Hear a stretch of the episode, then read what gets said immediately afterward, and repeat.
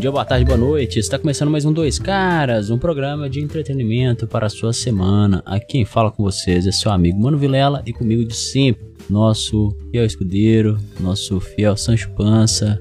Fala aí, Big D. Bom dia, boa tarde, boa noite. Vamos começar mais um programa, né? Começar mais uma semana e vamos que vamos. Hoje, que estamos gravando, programa como sempre na segunda-feira, Vamos falar um pouquinho sobre o que está acontecendo no Brasil, principalmente relacionados à pandemia do coronavírus, que está desacelerando, é isso mesmo. A gente achou que isso nunca iria acontecer, mas está acontecendo. A taxa de óbito caiu 33% e a média móvel de casos caiu em 40%. Então, mostra que estamos tendo uma desaceleração dos casos isso graças à vacina, claro. Existem várias pessoas que ainda tentam criticar a vacina, vacinação, isso e aquilo, mas a gente pode perceber que, conforme o estudo feito no, no interior de São Paulo, a partir do momento onde 70% da população já tomou a primeira dose da vacina e quase 50% da população já tomou as duas doses da vacina, podemos comprovar que os casos estão caindo nas últimas semanas. Como falei anteriormente, a média de mortos já caiu bastante, chegando agora a 197 óbitos, que é uma queda de 33%, e os casos caíram em 40%, chegando a 9.250. A vacina funciona, ela realmente funciona, ela é eficaz, ela tem se mostrado cada vez mais segura. Então, esse discurso de ah, não vou tomar vacina, não sei o que, que tem, isso não existe. Vai lá no postinho, toma vacina e vamos voltar para economia, porque o negócio era economia, né? O Bolsonaro falou, né? O negócio era economia. É, né? o, o, contra fica em casa. Né? É, pois então. Agora é a hora de, do, de aquecer de novo a economia. Os eventos estão voltando, cada vez mais eventos. Só essa semana agora não sei quantos eventos tem aí pra gente ir. E é isso aí, pessoal. Muito alegre, muito feliz e vamos que vamos. Um cenário aí que está acontecendo que, mais uma vez, o IBGE cancelou o processo seletivo para o censo 2022. Eu não sei quantas vezes já remarcaram esse censo. Era um concurso aí que ia ser um concurso provisório, né, digamos assim, que a pessoa se candidataria a uma das vagas e aí você teria seu salário por produção ou que era o recenseador e aí depois tinha os outros, as outras funções lá, que eram um agente que você tinha um salário fixo. Licenciador basicamente era aquele cara que ia de porta em porta e, e fazendo as entrevistas e tudo mais, então ele ganharia pela quantidade de entrevistas que ele conseguisse fazer, né?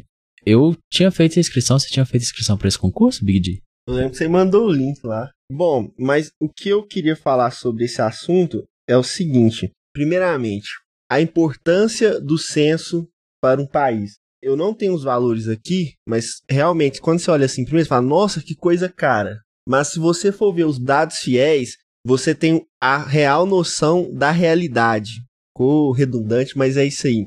E o que, que você consegue fazer com isso? Porque esse censo ele é feito de 10 em 10 anos, se eu não me engano.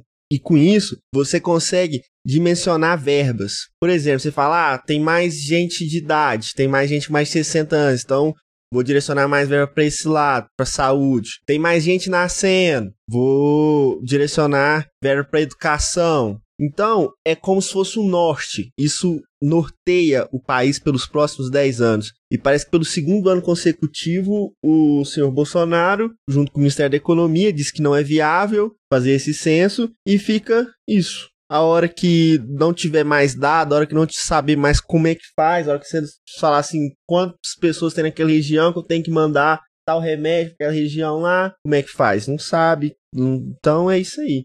Vai ser um tiroteio de cego no escuro, né, Rogério? Justamente, mas esse, esse governo aí, ele já não tem a noção mesmo do que ele faz, mesmo então não ter dados para ele não faz diferença é, uma, uma coisa que aconteceu, vamos dizer assim, engraçada em Brasília na semana passada, né? Foi que uma noiva dirige até o próprio casamento depois de ter 20 corridas canceladas. É isso mesmo, galera.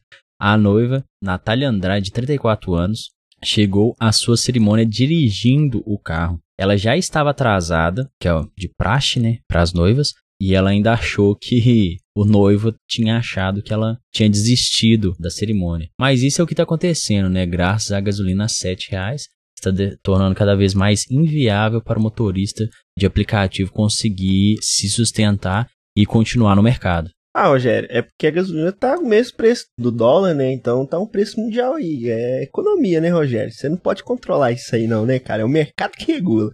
O mercado se autorregula. Você quer o quê? Você quer que o Brasil subsidie o petróleo, subsidie o óleo? É isso que você tá querendo? Rogério, seu, seu comunistinha, esse cara eu vou te falar, viu? Eu realmente acho estranho esse negócio aí, você pedir Uber pra ir pro seu casamento, mas ela quis fazer assim bem. Mas isso aí esclarece um negócio e na verdade joga luz num fato que já está acontecendo há algum tempo, principalmente quem mora em cidade grande já tem percebido. A barreira de entrada, eu nem falo cidade pequena, porque a barreira de entrada da Uber em cidades pequenas, é, ela não conseguiu. Realmente não conseguiu entrar. E em cidades grandes, a Uber virou piada. Pede, cancela, pede, o motorista fala que vai, vai aparecer, não, nunca aparece. E por que, que isso acontece? Porque ela não conseguiu, no meu ponto de vista, além dela não ter conseguido remunerar de maneira correta os motoristas, tipo assim, realmente um trabalhinho aí escravo nos tempos atuais, a gasolina tá cara demais, né, meu amigo? Então é melhor você ficar com seu carro parado na garagem do que sair para ganhar 10 reais no dia, né? 10 reais no dia é paia, viu? e Vamos falar um pouco sobre cannabis, sobre como a gente pode sair da crise, como a gente pode melhorar um pouco desse país. Pois é, galera, é, a maconha, sim, é um dos caminhos para que a gente consiga aumentar o crescimento no Brasil. Marrocos, existem gigantes campos, gigantes plantações, e ele já fornece 60% de toda a maconha consumida na Europa. E o que isso acontece? Um aumento de renda, um aumento de desenvolvimento para a região e consequentemente, uma melhoria para a média das empresas, da, das empresas não, perdão, das pessoas.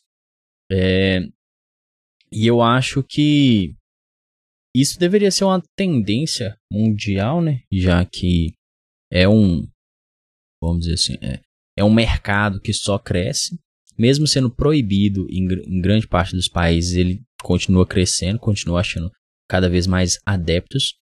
E o Brasil, eu acho que só está perdendo mais uma oportunidade de ser líder em algum mercado. Que assim, o Brasil tem tudo, né, para ser um grande produtor e uma grande indústria também, né, de cannabis. Mas por causa de preconceito, por causa de talvez uma cabeça meio fechada da população, acaba não fazendo com que esse mercado prolifere aqui no Brasil e consequentemente até acabe um pouco com o tráfico de drogas e, e a insegurança que existe no Brasil, né? Bem, esse assunto é um assunto muito delicado, hein, Rogério? É assunto de drogas. A gente mora num país conservador. Na verdade, a maioria dos países do mundo são conservadores. E esse assunto tem que ser tratado de maneira científica, com dados e não com achismos. Para que a gente possa achar a melhor solução para todos, todos os lados. Para que defendem é, esse comércio, para o lado de quem não quer esse comércio, para que a gente possa chegar no meio termo, Rogério, eu diria. E o engraçado é que o, o Bolsonaro, seus filhos e o, ministro da Economia, ele quer, eles querem voltar com os jogos, né? Os cassinos. O que, que você acha disso aí, Rogério? Eu, eu acho que liga esse assunto que você trouxe aí da cannabis e tudo mais, canabidiol, THC e tudo mais, que a gente sabe que é muito bom para várias doenças, já é provado que existem vários remédios à base e tudo mais. Tem gente que usa também para desestressar, recreativo e tudo mais. É um assunto também polêmico esse de jogos, trazer os jogos novamente, porque, se eu não me engano, foi no governo Lula, proibiram todos os tipos de jogos, cassinos, e agora eles querem voltar com a desculpa de aquecer a economia. Mas o brasileiro está sem dinheiro para comer. E então, Rogério, o que, que você me fala disso? Ou então, o que eu acho é que é o, o de sempre, né? O governo fazendo coisas sem saber o que está fazendo. Porque, a princípio, o que a gente pode tentar justificar ou tentar, vamos dizer assim, ajudar o governo nessa parte é falar que realmente é um mercado que existe, um mercado muito grande. Las Vegas está aí para mostrar como que é ser um case de sucesso nos jogos. Vamos dizer assim, só que seria só seguir a, a, a receita de Las Vegas e tudo daria certo. Porque a gente tem que ver que o índice de criminalidade lá é diferente, a população lá é diferente, é, é tudo diferente, né? Não adianta você pegar um modelo de fora que deu certo lá fora e trazer para um outro lugar e achar que vai dar certo. Porque às vezes não dá certo, né? Fora que vamos colocar todos os prós e os contras, né? Obviamente. Primeiro, aumentaria o turismo? Provavelmente, mas não podemos afirmar que aumentaria o turismo. Teríamos que fazer um estudo mais aprofundado sobre isso para saber. Traria mais renda para aquela região? Provavelmente sim. Mas essa renda não necessariamente seria uma renda 100% legal, porque a gente sabe que grande parte dos cassinos, casas de jogos, etc., são utilizados para lavagem de dinheiro. Mas aí a gente também tem que pensar nos pontos negativos. Por exemplo, uma taxa maior de criminalidade poderia acontecer é, graças aos cassinos. Também poderia trazer uma maior dependência de jogos para aquela população que se tornaria viciada naquele, naqueles jogos, porque jogos é como qualquer doença de vício, né? Existem pessoas que se viciam e existem pessoas que não se viciam. E aí que eu posso falar em relação por que de ser a favor do cannabis e não ser a favor dos jogos, é porque o cannabis existem estudos, existem comprovações que mostram que ele existe mais benefícios do que malefícios para a população, ao decorrer de que os jogos, os malefícios deles são muito maiores do que o, os benefícios. Bem, o que eu vou dizer é o seguinte: eu acho uma boa ideia, sim, mas o que eu acho errado, o que eu acho que, que é o que traz insegurança para qualquer pessoa, somente para quem é investidor, principalmente para para quem é jogador e para a população brasileira é a questão de segurança no Brasil, segurança jurídica, segurança política e segurança econômica, porque é o, é o que acontece. Ontem era proibido, hoje quer legalizar. É, já era um assunto morto no Brasil, é um assunto morto no Brasil esse assunto de cassino, jogos, é um assunto morto. Eles querem trazer de volta. Para quê? Para trazer mais briguinha, mais confusão. Mas então isso não é eu acredito que a causa pode ser uma causa boa, movimento da economia e tudo mais, de certas regiões, mas foi proibido tem um tempo atrás no governo Lula. Agora quer voltar de novo. Aí um próximo governante pega e fala quer proibir. Então não existe segurança. E isso acontece tanto no, no caso jurídico. O Lula era um condenado até ano passado, hoje ele é livre. E aí? Quem que traz o que, que é certo pra gente. Quem tra... Alguém tem que dar o um norte, voltando no assunto do norte lá com o IBGE. Precisamos de um norte. O STF decide um trem hoje, decide outro trem amanhã. Ninguém sabe o que, que faz. Se é transitado julgado, se não é transitado julgado, se é segunda instância. Então, a cabeça fica assim, e aí, o que, que eu sigo? Então é o seguinte, eu sou, uma, eu sou um cara realmente liberal, eu acho que tem que libera, é, libera tudo. Quer, quer usar sua droga, usa. Quer, quer ter sua arma, tenha. Quer fazer seu aborto, faça. Não, eu, isso não quer dizer que eu faria, que eu teria, que eu usaria. Eu tô falando, velho, que você quer fazer o que você quiser, faça. Arca com, com as consequências e faça. Agora, você ficar nessa mudança toda hora, toda hora, o que, que, que, vai acontecer? Você não, tem, você não sabe o que vai acontecer amanhã. Ou se você tivesse aí que um cassino aí é um investimento caro, né, Rogério? Você investiria, sei lá, os seus 100 milhões aí de dólares, não sei nem se é esse valor, mas no Brasil, para fazer um, cassino, se você tivesse. E eu queria deixar outra questão clara aqui, porque eu acredito que não é esse o tipo de investimento que vai vir para o Brasil. O tipo de investimento que vai vir para o Brasil é, é a volta dos caça-níquel, jogo do bicho, que bicheiro vai voltar a frequentar as altas rodas da sociedade novamente, como era antigamente e tudo mais. E é isso aí. Você investiria no Brasil, Rogério, nesse, nessa modalidade aí de investimento? Ou então, eu concordo basicamente com tudo que você falou, que a insegurança jurídica no Brasil acaba com o país, mas a gente também tem que, a gente não pode ser muito hipócrita e ficar achando que eles não existem, né? Porque eles ainda existem e talvez, pensando um pouco mais aqui, talvez seria até melhor legalizar pelo motivo que eu acho também de legalizar a questão da, das drogas. Porque aí você acaba com a força, ou pelo menos reduz uma força criminosa que existe no país. Porque a partir do momento que você libera e aí começa a fiscalizar a fun o, o, funcionamento daquele setor, o funcionamento daquele, daquele estabelecimento, você acaba inibindo as coisas erradas, vamos dizer assim, né? Por exemplo, o cara viciar um dado, o cara é, colocar máquinas no caçanique dele que só dão, só fazem o, o jogador perder, enfim. A partir do momento que você deixa que aquela situação aconteça, a partir do momento que você deixa com que aquela atividade seja regular e fiscalizada, talvez você consiga inibir e diminuir algumas das forças é, criminosas que, que atuam no Brasil e que utilizam desses meios para poder lavar dinheiro e, e, e ganhar dinheiro, enfim.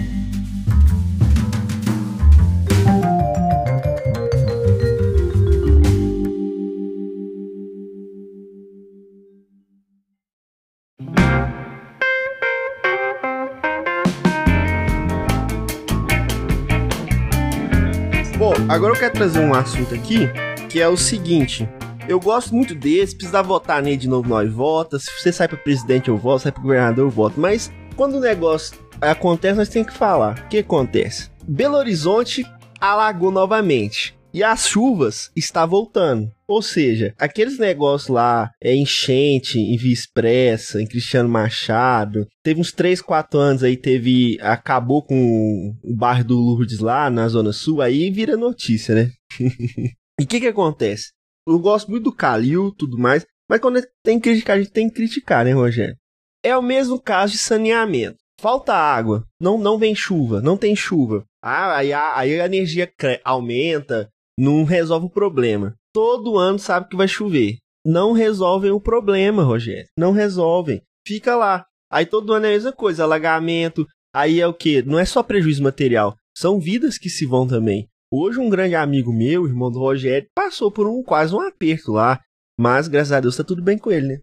É isso mesmo, como nosso querido Big D falou aí, as chuvas de segunda-feira que aconteceram em BH no dia 18 agora alagaram grande parte da cidade e, consequentemente, muita gente passou aperto. Eu vi vídeos é, e relatos de muitas pessoas que viram carros abandonados, carros sendo puxados pela correnteza, graças ao grande volume de água, né? E aí a gente cai de novo naquelas, naquelas questões, né? Porque, por exemplo, ali em BH, a gente pode perceber que existem diversos rios que são canalizados, né? Que no caso o pessoal pega um córrego e tampa ele e aí acha que vai dar tudo certo e tudo mais. Só que aí na hora que vem uma tempestade, que vem uma chuva muito forte, o concreto não deixa que a água seja absorvida e aí ele enche Ninguém segura a água, né, Rogério? Justamente, ninguém segura a água. E enche demais, e aí a, a, o volume da chuva também colabora bastante. E acaba acontecendo alagamentos, acidentes, enfim. Mas é aquele negócio, né? que nem a gente já falou aqui no programa sobre as tempestades de areias que estavam acontecendo ali no interior de São Paulo, a tendência é que cada vez mais a gente consiga ver acontecimentos apocalípticos, né? Já que o meio ambiente está sendo destruído e a gente, vamos dizer assim, não faz nada para que isso possa melhorar. Uma das coisas que eu acho que serviria que funcionaria, que daria certo, é o que eu já falei aqui no programa, de fazer com que a mesma lei que rege o agronegócio em relação a rios, em relação a mata ciliar e etc e tal, também sejam obrigatórios na cidade. Ah, mas vai gastar muito dinheiro para a gente fazer isso, vai ter que fazer desapropriação de casas, não sei o que, que tem. É, gente, mas é, é, é, vamos dizer assim, aquele eterno trade-off, né? Ou a gente faz isso agora, ou daqui uns, uns anos a gente não vai ter escolha, né? Porque a gente ainda tem uma escolha de tentar amenizar as coisas, de tentar fazer com que as coisas se naturalizem. Mas, se a gente ficar postergando, ficar achando que, ah, não, não dá nada, não, ah, não sei o que, papapá, eu tenho certeza que se você contasse para sua avó, se você voltasse no tempo, né, contasse para sua avó quando ela fosse uma adolescente ou uma jovem adulta aí que no interior de São Paulo aconteceria uma tempestade de areia, eu garanto para vocês que ela ia achar que você estava tirando com a cara dela, zoando com ela e ela não iria acreditar. E o que pode acontecer é que os seus netos, né, caso você tenha filhos e, e esses filhos tenham filhos, eles vão acabar vivendo um cenário totalmente inimaginável para a gente agora, né? Porque naquela época eles não imaginariam que teriam uma tempestade de areia no interior de São Paulo. Uma coisa que, vamos dizer assim, era coisa só de filme de Hollywood e coisa que acontecia no deserto, né? E agora tá acontecendo, vamos dizer assim, no quintal, né? No quintal nosso e daqui uns anos é o que vai acontecer, a gente não consegue prever hoje, né? E vamos ver o que, que a população, o que, que os governantes também, né, vão fazer em relação a isso. Eu acredito em soluções menos radicais do que as do Rogério. Acredito que realmente tem como fazer de modo diferente, mas concordo na parte que tem que começar agora. É, e lembrando que esses problemas de chuvas, alagamentos, falta de água numa época, aí chove, alaga tudo, não é só de Belo Horizonte, é um problema de muitas cidades pelo Brasil e pelo mundo aí. Então falta, acredito eu, competência realmente dos políticos em querer resolver os problemas realmente da sociedade. Porque não dá para continuar com isso, é todo ano é a mesma coisa. Falta água no início do ano, no início do ano vem a chuva, estoura tudo, rebenta tudo, morre gente, vem deslizamento e ninguém faz nada, entendeu? E fica esse ciclo. Então, é realmente é preciso de obras. Precisamos de obras, precisamos mexer esse bolo. Então, galera, só pra deixar um pouco dos fanboys um pouco mais alegres aí, a Apple no dia 18, segunda-feira aí agora, né, lançou os novos produtinhos, o MacBook Pro, o AirPods 3, né, a geração 3, e o HomePod Mini. Qual que você vai adquirir, Rogério? Nenhum, né? É, é... e só só pra. Eu, eu, gosto de falar isso porque eu, eu, gosto de falar dos preços, né? Porque a Apple, os preços da Apple são, realmente são, são absurdos.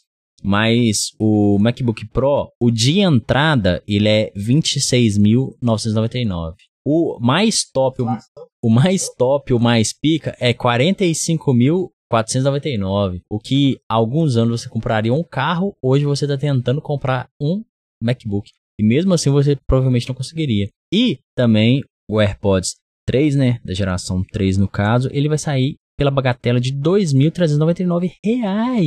O HomePod, HomePod é quanto? O HomePod é, ainda não tem preço no Brasil o HomePod, mas se você for fazer a conversão que está saindo lá nos Estados Unidos, que é de 99 dólares, sairia a 545 reais aqui no Brasil, né? Mas a gente sabe que aqui no Brasil você coloca ou um 9 ou um 0 depois do, do último número, né, para dar certo. Então provavelmente vai ser 990 reais ou 999 reais, né, ou para mais, né. Lembrando que você pode comprar a Alexa que eu acho uma inteligência muito melhor do que a Siri, por 200 reais, numa boa promoção da Amazon aí. Aproveita aí, pessoal, tá chegando Black Friday aí no Brasil aí, ou Black Fraud aí, só fica esperto aí, vai pesquisando os preços, achando aquela oportunidade boa aí, já entra. Agora a gente vai é, pro quadro o que o presidente tem que falar para eu votar nele, ou tentar fazer? Para o bem da segurança pública, deixa o moleque roubar em paz, o menor infrator. E aí, Rogério, o que, que o seu presidente tem que falar para você, para você falar, não, agora eu vou votar nesse cara? Ou uma coisa que o candidato teria que ter para que eu votasse nele é saber o que ele vai fazer na área econômica do país, seja ela para direita ou para esquerda, que tudo para mim é ciclo. Então vai ter um candidato que vai fazer para direita e depois vai ter um candidato que vai fazer para esquerda. Então ele tem que saber o que ele vai fazer. Ah, eu vou fazer reforma agrária. Ah, beleza, vou fazer reforma agrária. Ah, eu vou fazer simplificação de tributação. Vou fazer simplificação de tributação. Não é ficar igual o nosso querido Paulo Guedes, que fica falando, ah, vou fazer isso, vou fazer isso, vou fazer isso, não entrega porra nenhuma, né? Que é fácil falar, né? O difícil é entregar. Bom, Rogério, é, para mim, o candidato que falar que vai dividir o Brasil em estados, nos estados, ou em seus subestados, igual a gente tem aqui em Minas Gerais, a gente tem, a gente tem um movimento aí separatista do Triângulo Mineiro, né? No sul a gente tem um movimento separatista lá do sul. Teve até recentemente para separar o estado do Pará, se eu não me engano. Então, o candidato que falar que vai dividir o Brasil, que eu cheguei à conclusão que talvez o problema do Brasil é o tamanho do, do Brasil. Então, acho que cada. Divide aí e vão fazer uns países pequenininhos que vai talvez dar certo, entendeu, Rogério? e é isso aí. E depois disso, porque eu, agora eu tô em contra a minha teoria que eu fui da última vez, né? Que eu queria conquistar. Mas a gente vai separar para poder conquistar, entendeu? Que aí volta que esse trem de guerra, aí um estado pega o outro, que trem. Que eu acho que aí essa tem que ser, entendeu? Mentalidade expansionista. Então a gente primeiro divide para depois conquistar, entendeu? Porque aí vai conquistando, entendeu? Exatamente, Rogério. O negócio é girar, entendeu? Eu, eu, eu quero primeiro, minha, lembrando só, minha primeira proposta é conquistar a Argentina, Uruguai, todo, todo mundo aqui, todo, todo mundo aqui. Se não der certo, aí a gente parte para dividir o país, para tentar ajudar a, a economia, né? Porque eu acho que é uma boa para economia dividir o país. Né? Você que é economista, o que você acha disso? dividir o país? Eu acho uma merda, né? Porque até porque a gente sabe que áreas mais ricas do país mandam dinheiro para áreas mais pobres, né? Dando um, um balanço aí, mais ou menos. Eu sei que existe uma política fiscal onde áreas mais ricas compensam para áreas mais pobres. Mas tem como você fazer isso também sem dividir, você divide Minas Gerais. E tem um movimento separatista do Triângulo Mineiro que quer ser um país sozinho, entendeu? Ele queria ser um estado, mas não, vai dar um país pra ele. Olha que bacana. O, o Sul, que, os três querem juntar ali, ó, e ser ele sozinho. Deixa aí, velho, vai. Aí depois nós resolve na guerra, filho, nós resolve na mão aí. Entendi. O importante é fazer a economia rodar. Vamos, vamos fazer tudo que o povo quer e depois a gente toma e vamos rodando a economia. Ai, ai. Mas, então, vamos para as dicas de semanas. Dicas da semana. O que eu quero fazer é o que nosso querido Big D fez há uma ou duas semanas atrás, que é recomendar que vocês não vejam uma coisa. No caso é a série U. Eu assisti a primeira temporada, foi bem garrado pra assistir a primeira temporada. A segunda temporada eu assisti, vamos dizer assim, até metade. Eu vi que é um negócio muito doentio e não quis assistir. E eu vi a chamada da terceira temporada esse final de semana. E aí eu vi que o nível de doentio da série só aumentou. Então eu recomendo que vocês não assistam. A não ser que vocês gostem de uma coisa muito doentia, né? Tipo, pessoas matando outras pessoas e achando normal, vivendo uma vida normal e é isso aí. Que aí eu acho que vocês ficariam felizes, vocês se sentiriam felizes, né? Bem, antes a gente tem que falar que essa série U aí é uma cópia de Dexter, né? Uma cópia descarada. Dexter é uma das séries mais maravilhosas que existem, que eu já vi. É, e o tentou imitar, mas fica forçado, sabe? Não é Dexter. Quem conhece Dexter aí sabe o que quer, vai procurar, vai assistir, que é bem melhor que o, então. E minha dica, não sei se eu já indiquei algum filme dele aqui, mas eu vou indicar a obra dele aí. Quentin Tarantino, esse diretor. Não, mas eu falei um filme, agora eu vou. Não, então vai de novo aí, porque para reforçar. Vocês têm que assistir, assista algum filme dele, é muito bom. Os filmes de Quentin Tarantino, ele é ele não, ah, ele é mais ou menos ator, ele é, faz umas pontinhas nos filmes dele.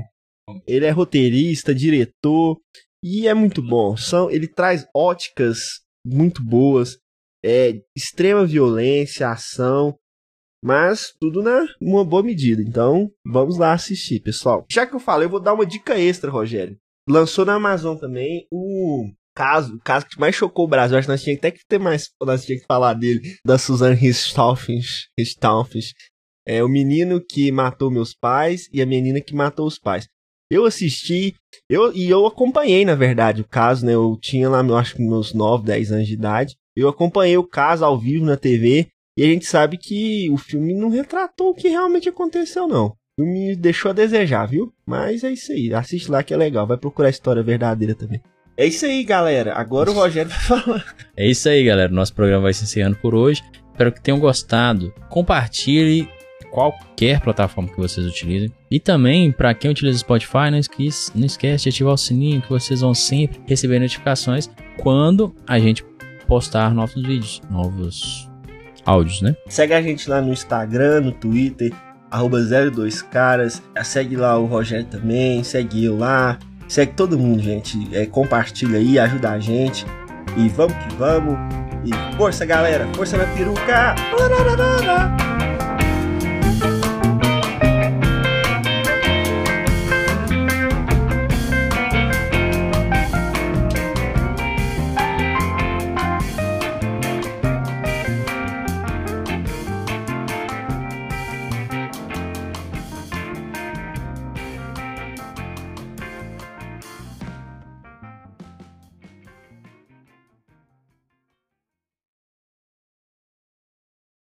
Não, já, mano, já acabou, mano. Já acabou, mano.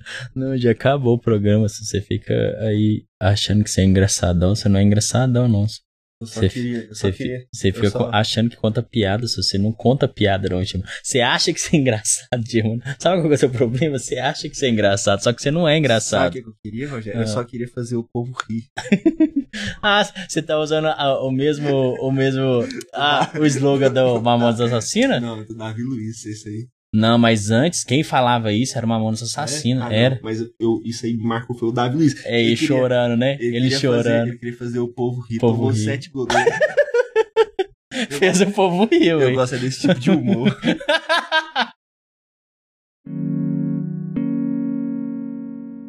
Este podcast foi editado por Bruno Garofalo.